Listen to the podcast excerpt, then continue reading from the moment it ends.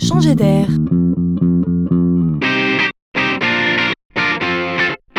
C'est la chronique de Laurent Collen.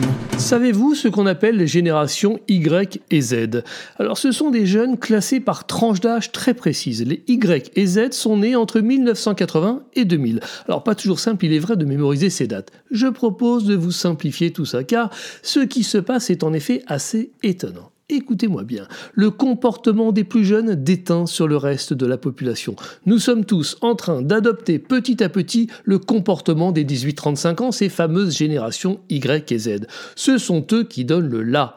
Nés avec le digital, leur vision du monde est différente et ça change tout.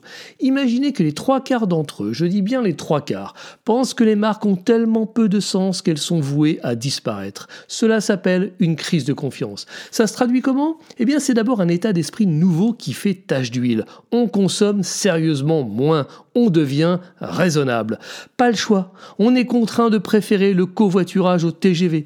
Les repas se réduisent à un plat. Notez que le dessert résiste quand même. On privilégie le bio, le local et les circuits courts pour le sens. On préfère de plus en plus l'usage à la possession. Mais surtout, on aime un usage joyeux. On veut prendre du plaisir sans s'aliéner. En résumé, on veut les avantages sans les inconvénients qu'on se le dise.